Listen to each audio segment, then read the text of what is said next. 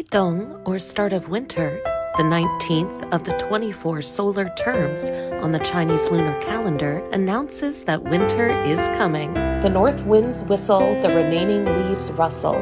Temperatures drop, and crops harvested in autumn should be stored. Even animals begin to store food for hibernation. People in North China traditionally eat jiaozi, or dumplings, during this time of year. One legend has it that at the end of the Eastern Han Dynasty, AD 25 to 220, medical saint Zhang Zhongjing saved many people from a typhoid epidemic and their ears from being frostbitten around the start of winter.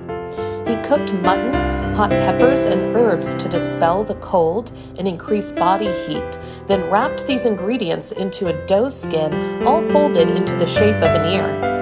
Since then, people have refined this food, which today is known as jiaozi. Today, there is still a saying that goes, eat jiaozi on start of winter day, or your ears will freeze.